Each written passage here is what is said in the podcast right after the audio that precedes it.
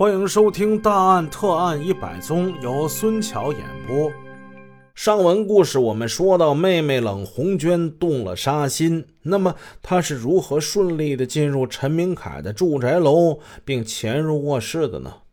其实，早在二零一一年的二月，冷红娟就从母亲那里拿到了姐姐家的钥匙。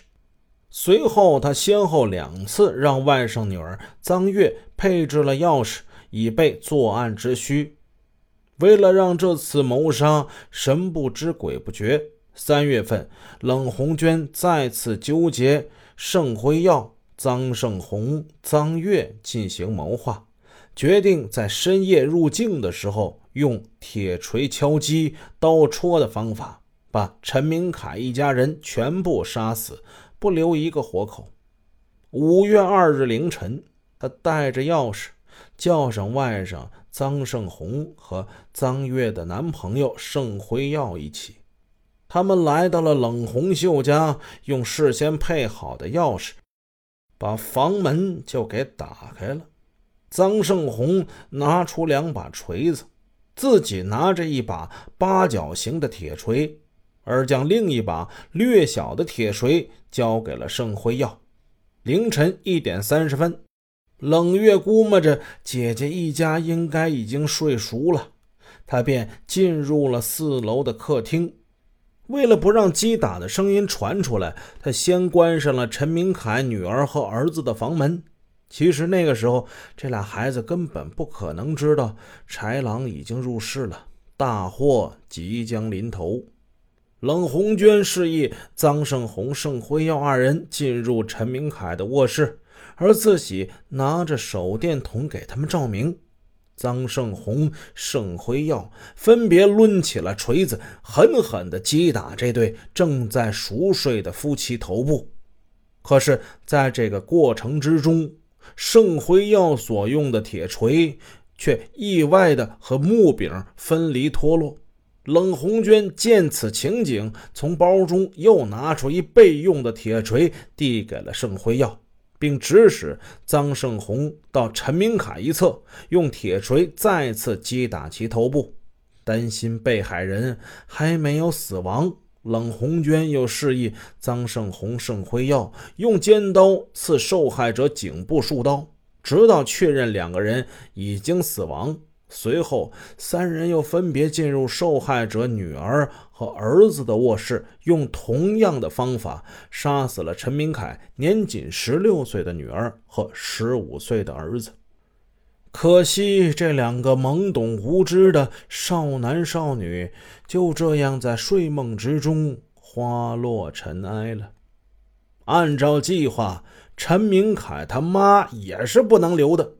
几个人把魔掌伸向了老太太。他们来到五楼，却惊奇地发现这一串钥匙里边没有一个能打开五楼的房门。陈老太太加上陈老太太她家那保姆，这算躲过一劫。为什么要把这个看似无辜的老太太也要给杀死呢？咱们现在不说，一会儿咱们再讲。再看这几个贼。心有不甘的盛辉耀又来到六楼，看看是不是还有其他的人。这样，在六楼就留下了盛辉耀穿着袜子的脚印儿。临走之前，冷红娟、盛辉耀还在四楼死者的卧室里顺手牵羊，拿走现金两万四千元，还有两部手机。随后。冷红娟用抹布仔细擦拭了四楼的案发现场。当时她穿着保姆的拖鞋，留下了半个鞋印儿。随后，他们带着凶器和拖鞋逃离了现场。为了毁灭证据，冷红娟等人作案之后，将凶器扔到了清江二桥附近的滚滚江水之中。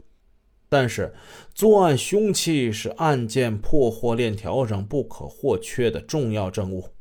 为此，警方带着案犯前往打捞。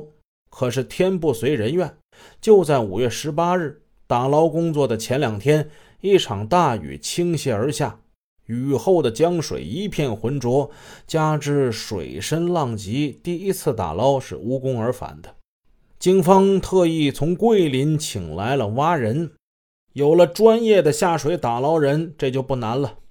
当天中午，蛙人成功的从浑浊的江水之中打捞出他们作案的凶器：三把铁锤，一把刀子。随后，专案组又找到了被他们丢弃的专门配置的死者陈明凯家的门钥匙。至此，案件的证据链已经完整形成，铁证如山，真凶锁定。五月二十日上午。警方在江城市召开了新闻发布会，通告了引发全国关注的“五零二”灭门惨案已经侦破。二零一一年十一月九日上午，江城市中级人民法院以故意杀人罪判处冷红娟、臧胜红、盛辉耀三人死刑。宣判之后，三名被告都提出上诉。二零一二年四月一日。省高级人民法院驳回了冷红娟、臧胜红、盛辉耀的上诉，维持对三名被告故意杀人罪、盗窃罪决定执行死刑的刑事裁定，并依法报请最高人民法院核准。由于臧月，咱们前文提到，他也曾经帮助过冷红娟配置过钥匙，而且也曾经参与过前期的策划，因此被认定为同案犯。但他案发时年龄未满十八周岁，故被另案起诉。二零一三年一月二十五号是农历腊月十三，还有十四天，新年的钟声就要敲响了。但是这几个恶贯满盈的人，他们看不见新年的太阳了。这一天，经最高人民法院核准，江城市五零二灭门案三名主犯。冷红娟、臧胜红、盛辉耀在江城被执行死刑。这桩惨绝人寰的血腥屠杀，虽然已经拉上了沉重的帷幕，但是它让人们叹息的同时，还给人们以震惊感。归案后的冷红娟口口声声为自己辩说，自己并不太看重钱，只是姐姐太在乎钱了。正是因为姐姐的抠门吝啬，才伤害了姐妹俩的感情。实际上，他是对姐姐家的财产嫉妒，而且垂涎，这才是让他变成疯狂魔鬼的元凶。经查。他在说服盛辉耀参与作案之前，曾经提到过，如果杀害了姐姐全家之后，按照继承法，母亲可能分得姐姐家财产的很大一部分。那时候自己呢，也就可以从母亲那里拿到一部分财产。这笔钱里边再拿出三十万给盛辉耀作为报酬。只可惜他的如意算盘没有如愿。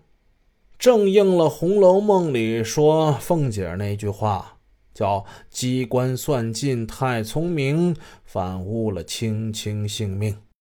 其实受到伤害最深的是姐妹俩的母亲呐。这个风烛残年的老人，年轻的时候含辛茹苦，忍饥挨饿，养下三个如花似玉的女儿，原指望自己到了晚年能够老有所依。